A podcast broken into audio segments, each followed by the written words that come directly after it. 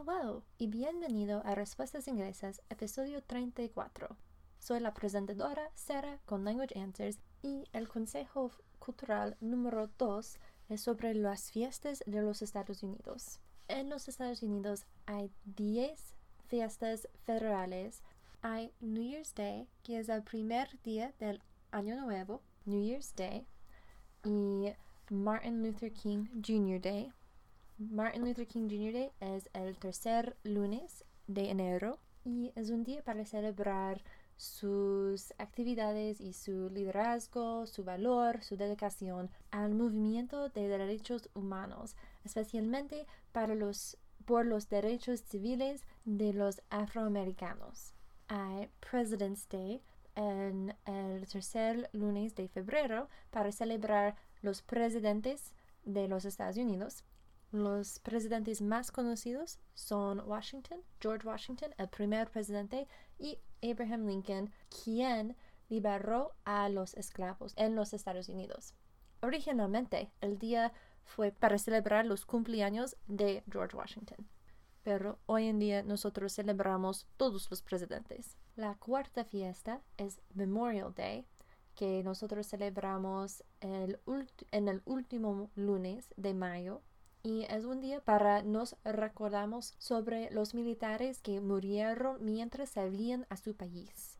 Es un día sombrío, pero al mismo tiempo crea un fin de semana que consiste de tres días.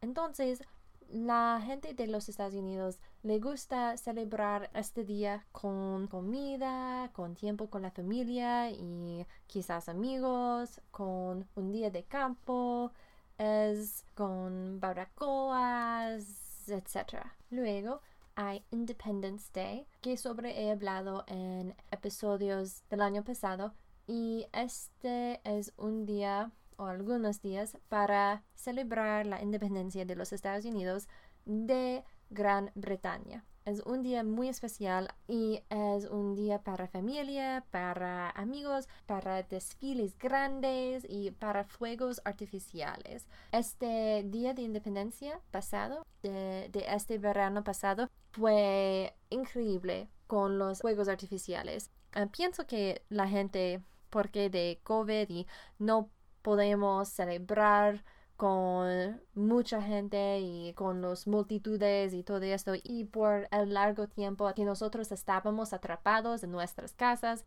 todo esto resultó en que las personas querían celebrar con una con los fuegos artificiales magníficos sí.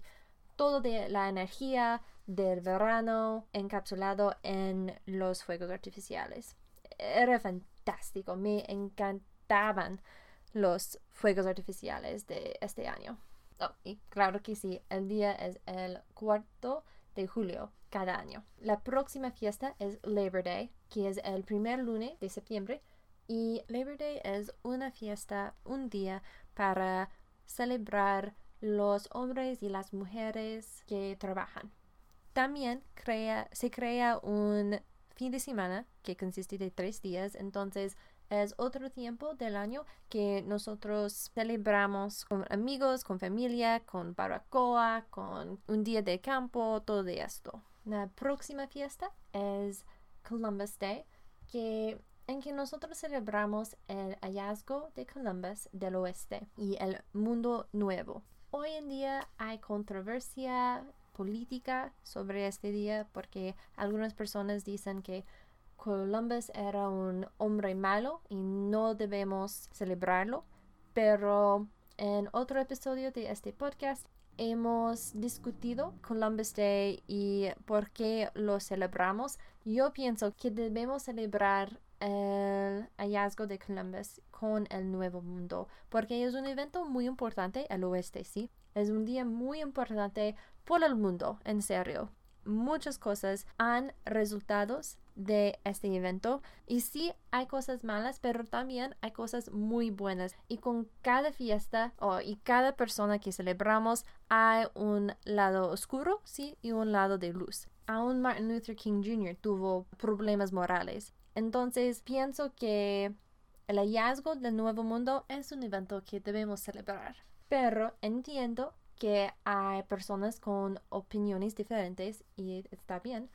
He incluido muchos enlaces para este episodio y para los, las fiestas de los Estados Unidos. Incluyo un enlace sobre Columbus Day y cómo nos celebramos este día en estado por estado, porque cada estado se celebra el día de una manera diferente. Algunos estados o algunos lugares han puesto nuevo nombre al día. Por ejemplo, en Colorado se llama Cabrini Day en vez de Columbus Day o en otros lugares se dice Indigenous Peoples Day o Italian Heritage Day, etcétera, etcétera. Entonces, si quieres entender más, puedes hacer clic en el enlace. Columbus Day se celebra el segundo lunes en octubre.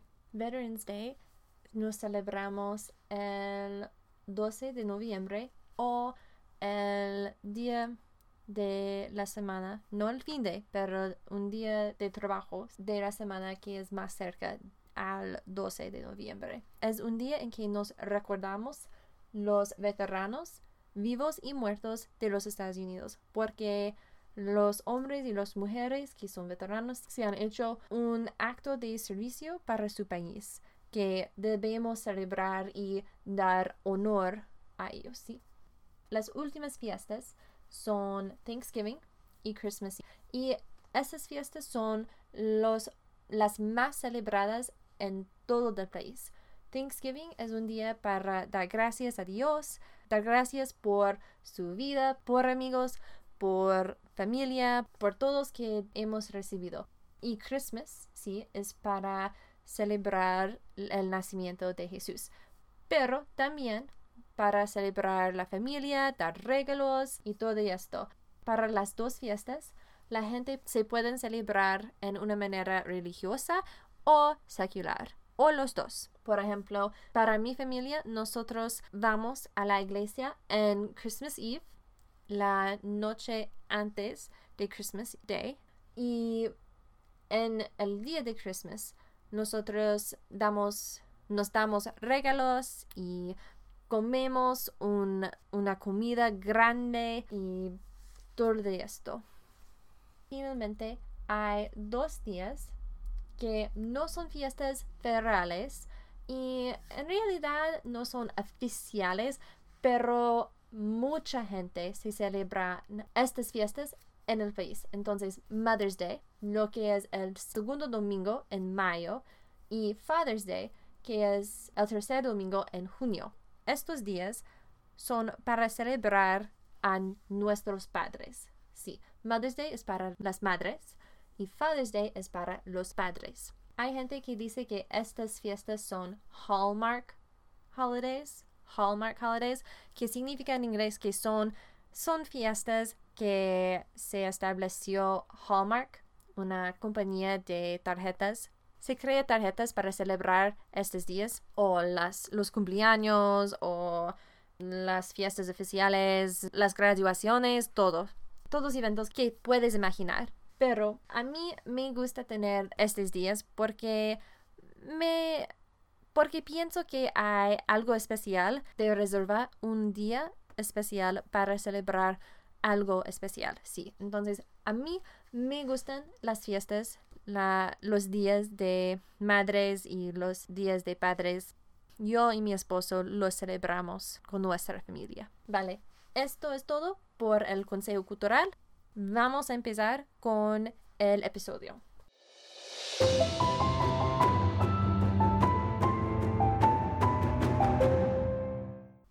En este episodio, parte 3 de las canciones infantiles en inglés y a veces en español, vamos a discutir seis canciones infantiles o en inglés nursery rhymes, six nursery rhymes, que son muy, muy ingleses. Tal vez hayas oído hablar de algunos de ellos, tal vez no, pero espero que te gusten estas canciones. La primera canción es en inglés A was an apple pie y me encanta esa rima porque es una manera muy divertida para aprender el alfabeto en inglés. He incluido la poema completa vía un enlace en, la, en las notas del programa, pero según owlnurseryrhymes.com, aquí son las primeras frases. A was an apple pie. B bit it. C cut it. D dealt it. E eat it. F fought for it. G got it. De verdad, es más una poema en vez de una canción, pero todavía es una clásica rima para los niños, entonces quería incluirla en este episodio. Y otra poema muy famosa es Mary Had a Little Lamb. Mary Had a Little Lamb. Pienso que quizás la mayoría de los niños en los Estados Unidos pueden cantar esta canción. Sigue como esto. Mary had a little lamb, its fleece was white as snow, and everywhere that Mary went, the lamb was sure to go. He incluido dos enlaces en las notas del programa.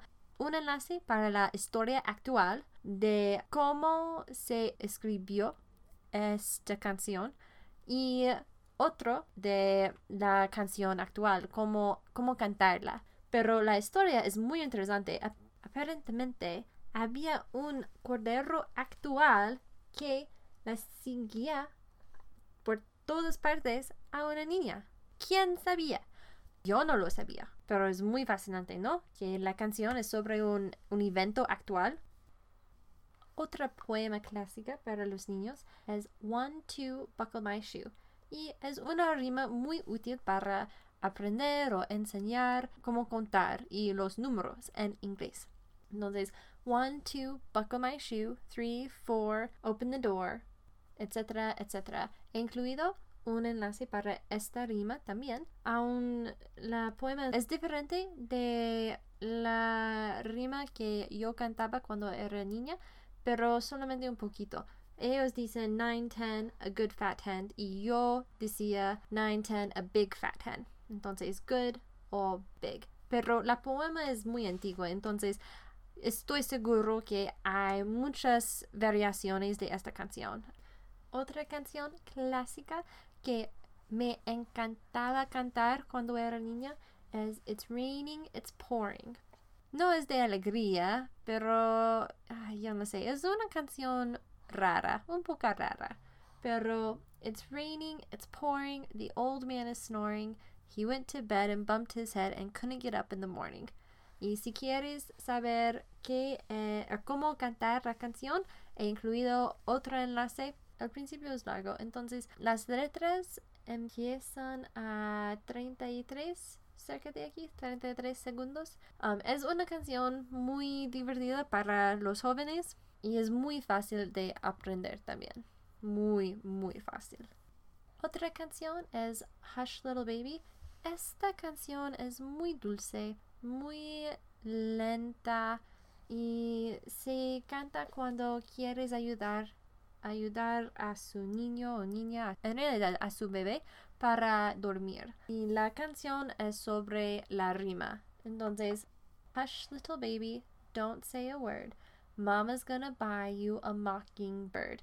And if that mockingbird don't sing, Mama's gonna buy you a diamond ring. Y la canción es sobre qué cosas va a dar a su bebé, una madre, para ayudarle a dormir. Pero cada cosa quizás va a romper, entonces, ¿qué va a hacer la madre si algo rompe? Entonces, es un poquito graciosa quizás la canción, pero me encanta cantar esta canción. Yo no puedo recordarla todo el tiempo porque hay muchas frases muchos versos, pero es muy bien para practicar la rima y vocabulario que rima. Y claro que sí, he incluido otro enlace para esta canción. Finalmente, nuestra sexta canción es Rockabye Baby. Muchos padres en los Estados Unidos cantan esta canción a sus niños. Antes de hoy no sabía que habían más versos del primero y en realidad esta canción si solamente conoces al primer verso esta canción es alarmante o perturbadora. Sí no me gusta el primer verso. Pero hoy descubre que hay más versos y los próximos dos versos son muy dulces y me encantan. Entonces he incluido un enlace a la canción completa, pero el primer verso es Rockabye Baby in the treetops. When the wind blows, the cradle will rock. When the bough breaks, the cradle will fall, and down will come baby, cradle and all.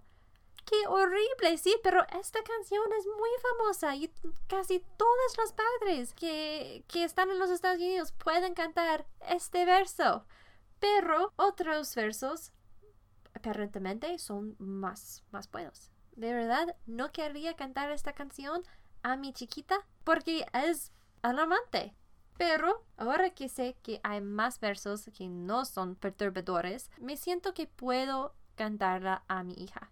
Quizás todavía no el primer verso, pero los otros sí. Y también unas de mis amigas para quien la canción también es un poquito alarmante, me dio un libro que se llama Rockabye Tree Sloth. Y es un libro con la canción, pero letras diferentes. Y me encanta. Me encantan esas letras. Entonces voy a incluir un enlace al libro también en Amazon porque es muy dulce. Me, me encanta. He incluido esta canción porque es una clásica y muchas personas en los Estados Unidos pueden cantar esta canción. Es una canción de mi niñez o mi infancia.